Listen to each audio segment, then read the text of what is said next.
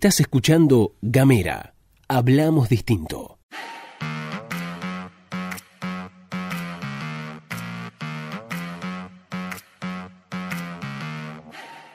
Buenos días, buenas tardes, buenas noches, depende del momento que le des play a este mini podcast. Estás escuchando La Pastilla de Gamera. Mi nombre es Luz Escarpati como es habitual me acompaña Gastón Lodos. Muy buenos días, Luz, muy buenos días a todos, a todas, a todos quienes están escuchando esta edición matutina de las noticias que les mandamos a través de su celular, que pueden escuchar por Spotify y por distintas, distintos soportes. Bueno, si quieren recibirlo en su celular pueden hacerlo mandando un mensaje al más 549-2901-502990. Esta semana estamos de sorteo nuevamente. El viernes, a todos aquellos y aquellas que contesten la consigna, van a tener la oportunidad de participar por una orden de compras de Penny Lane. Bien, y para contestar entonces, para poder ser parte de esta consigna, tenés que simplemente mandarnos un mensaje a ese número de WhatsApp que decía antes. Nosotros lo que te mandamos es un chat, es un chat privado entre vos y nosotros. Hacemos una pregunta al final de este podcast, este, de esta pastillita, y vos nos contestás, nos contás qué opinás sobre determinado tema. A fin de semana, el que más responde más chances tiene, viejo. A fin de semana este, el viernes vamos a estar haciendo el sorteo. Así es, y ahora sí, si te parece bien, vamos a repasar las noticias que forman parte de la agenda de esta jornada. Rápidamente nos vamos a ir a Río Grande, así volando atravesamos la, cordillera, porque la semana pasada habíamos hablado de que en Brystar, que es una de las fábricas más grandes de la ciudad industrial, estaban eh, los supervisores desde las autoridades, estaban pidiendo una reducción horaria justamente por el tema de achicar costos, una reducción horaria en la jornada laboral que obviamente iba a tener impacto en el salario de los trabajadores.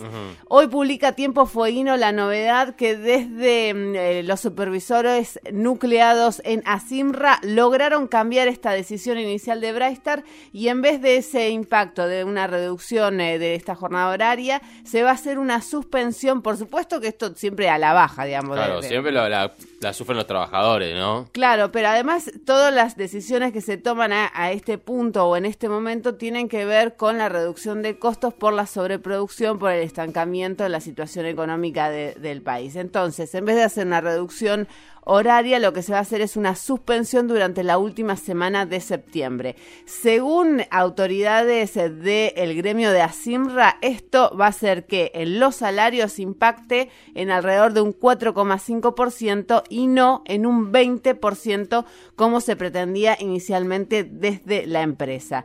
Además, lo que dicen también desde la empresa es que esta reducción se tiene que hacer solamente es solamente en septiembre y que después volverían a la normalidad. Esto, sin lugar a dudas, es una buena noticia para los trabajadores eh, que, mm, de Brystar porque va a impactar de, menor, en menor medida en, eh, en sus salarios pero también, ah, digamos, forma parte de la misma discusión y de la misma foto vinculada con la situación industrial en todo el país y, y, particularmente aquí en Tierra del Fuego, como ha, como ha impactado, sobre todo y cómo se ha reproducido en, estos en este último tiempo. Nosotros hemos hablado en varias oportunidades los indicadores del INDEC y, por ejemplo, de índices como eh, lo que tiene que ver con la utilización de la capacidad instalada. Bueno, ¿qué más tenemos en la órbita provincial? Bueno, hoy algo que se viene discutiendo hace bastantes días y que se viene anunciando que se iba a discutir y tiene que ver con que hoy, martes, en la Cámara Legislativa Provincial, en el ámbito de la Comisión de Presupuestos, se va a llevar adelante un encuentro en donde se supone que se va a firmar el dictamen favorable para restablecer lo que tiene que ver con la movilidad jubilatoria automática. Eh, recordemos, hay varias cositas para decir sobre este tema. Recordemos ya hace unos 15, 20 días atrás habían reunido los legisladores de los tres bloques con todos los jubilados y los jubilados también adentro de la comisión y los, eh, los tres bloques habían comprometido por diferentes cuestiones, pero habían todos empeñado su palabra de alguna manera, en que iban a acompañar la restitución de la movilidad jubilatoria automática. Pero nunca se firmó el dictamen. La comisión, a pesar de que se terminó con la opinión favorable de los tres bloques de la legislatura, terminó un poco a los gritos, medio insulto, bla, bla, bla. Pero nunca se firmó el dictamen favorable. Bueno, se lleva adelante esta reunión, se presupone, se presupone que eh, se firma el dictamen favorable y en la sesión que está prevista para el 29 de agosto se aborda este tema. Ahora, desde este martes, ¿no? del martes hoy, a cuando se había adelantado, se había empeñado la palabra de los parlamentarios, pasaron 15 días Y podríamos decir que no es la misma Argentina que hace 15 días atrás, por Claro. lo menos no es el mismo dólar. No, sin duda, claro. Bueno, en ese marco hay quienes han puesto algunos reparos. Es el caso, por ejemplo, de la municipalidad de Ushuaia, que a través de Oscar Souto, que dijo, bueno, el problema es que los déficits que se generen en el sistema previsional se va a tener que hacer cada organismo. Y para la municipalidad de Ushuaia, supuestamente representa unos, eh, unos 70 millones de pesos. Bueno, lo cierto es que esto se va a discutir durante esta jornada y quien estuvo haciendo declaraciones fue Liliana Martínez Allende, que repartió palito para todos lados, le pegó a la cámpora, le pegó a mm, los diferentes sectores, le pegó a Rubén Bange, dijo no, pero que no fue a la legislatura, no presentó los números, etcétera, etcétera, y de paso agarró y dijo, y el corredor costero también. Ah, también le Así, tiró ahí, tiró palo para ese lado. Sí, sí, repartió para todos lados y dijo, adelantó sí la parlamentaria que en la comisión de hoy se va a aprobar este proyecto eh, que busca restituir lo que tiene que ver con la movilidad jubilatoria automática. Y le digo una cortita y al pie antes de pasar a los nacionales, se reunió el Consejo de la Magistratura, en realidad se reunió pero no sesionó porque no tuvo quórum, entonces todos los pedidos de jury van a pa- pasaron para las últimas semanas de septiembre. Bien, tengo nacionales, si quiere le puedo contar, ayer habíamos adelantado aquí en Gamera que se iba a juntar este el equipo económico de Alberto Fernández con Alberto Fernández a la cabeza, esta vez con el FMI, sí, bueno, finalmente sucedió eso y hoy es tapa de, muchos diarios, este, de muchos diarios lo que sucedió porque está trascendiendo, están trascendiendo algunas declaraciones de esa conversación que son bien jugosas, bien interesantes. A ver, el título de la nota que yo voy a traer aquí el día de hoy, como siempre de ámbito financiero, me interesa mucho eh, eh, cómo recopila algunas noticias de este diario, y es el FMI reconoció a Alberto Fernández como el próximo presidente. Eso me parece un toque fuerte igual, ¿no? Pues bueno, no importa. Eh, vamos a avanzar hacia allá. Eh, lo que se plantea es que en esa reunión se habló mucho, dicen que Alberto Fernández fue muy crítico de, de la participación del FMI en la economía argentina porque, eh, bueno, Alberto Fernández esto lo ha dicho igual también en otras oportunidades, ¿no? Pero dicen que el FMI viola su, digamos, su carta orgánica, su, su carta fundacional, ¿por qué?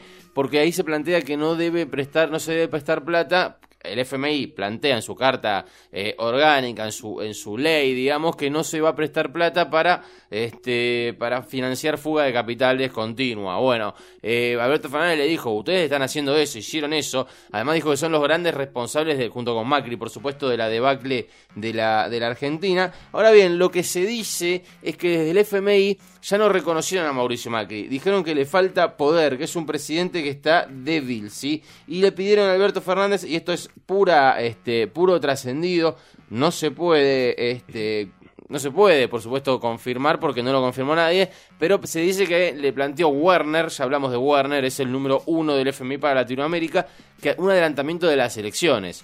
Es decir, si esto es verdad, eh, está muy jugada la relación entre el FMI y Mauricio Macri en el marco de que seguro va a venir igual el desembolso, ¿no? Pero bueno, se espera un desembolso de 5.700 millones de dólares, más menos un dólar, este, más menos 2%. Eh, pero bueno, dicen que, que lo que se desprende de esa reunión es un Alberto Fernández muy crítico con la postura del FMI durante el gobierno de Mauricio Macri y un FMI mm, bastante, bastante renuente a eh, seguir este, aceptando a Mauricio Macri como el hombre de más poder del, de- de- del Ejecutivo Nacional, digamos, el hombre de más poder este, de la República Argentina, con, de más poder político, porque económico nunca lo tuvo. Eh, eso por un lado. Eh, hay un comunicado que sacó el Frente de Todos, interesante para leer, porque interesante lo digo en términos de cuál es la visión que tiene eh, Alberto Fernández, este, sacó, lo sacó Alberto Fernández, ¿no? Que tiene Alberto Fernández respecto a esa reunión del FMI, nada más, este, después no aporta mucha información. Eh, pero bueno, en definitiva eso es lo que ha pasado, se han reunido la gente del FMI con... con Alberto Fernández y su equipo económico. Por supuesto que se hablaron de números también, los salarios bajaron desde la aplicación del acuerdo con el FMI un 20%, con lo que no pueden ser nunca los responsables del alza de la inflación, dijo Alberto Fernández. Esto, eso obviamente sigue signándole a Mauricio Macri este que su impericia genera la inflación del 50% que tenemos actualmente, ¿no? Pero eh, bueno, en definitiva, eso es lo que la- eso es el resumen, digamos, de la reunión que hubo con Alberto Fernández. Por otro lado, también eh, ayer habíamos dicho que la Cámara, el Tribunal Oral Federal 2 eh, iba a ver si seguía o no con el juicio de vialidad. Eh, habíamos hablado de este 0,1% de fasaje en la obra pública de Santa Cruz. Bueno, finalmente Cortito dijo que sí, la, el Tribunal Oral Federal dijo que va a seguir con el juicio.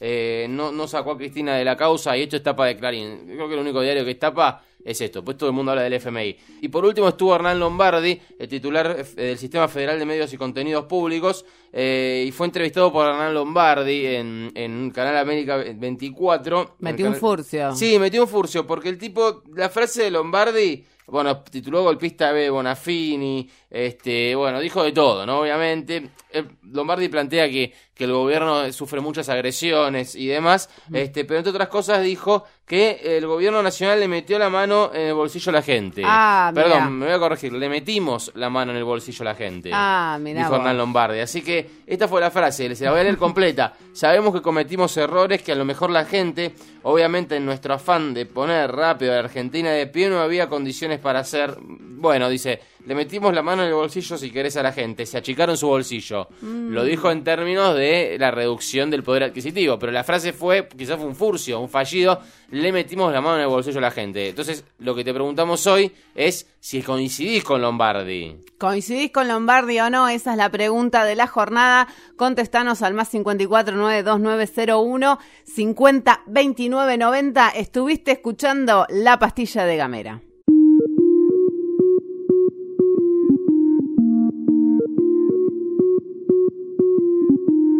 Compartí nuestros contenidos. Ayúdanos a crecer. Gamera. Hablamos distinto.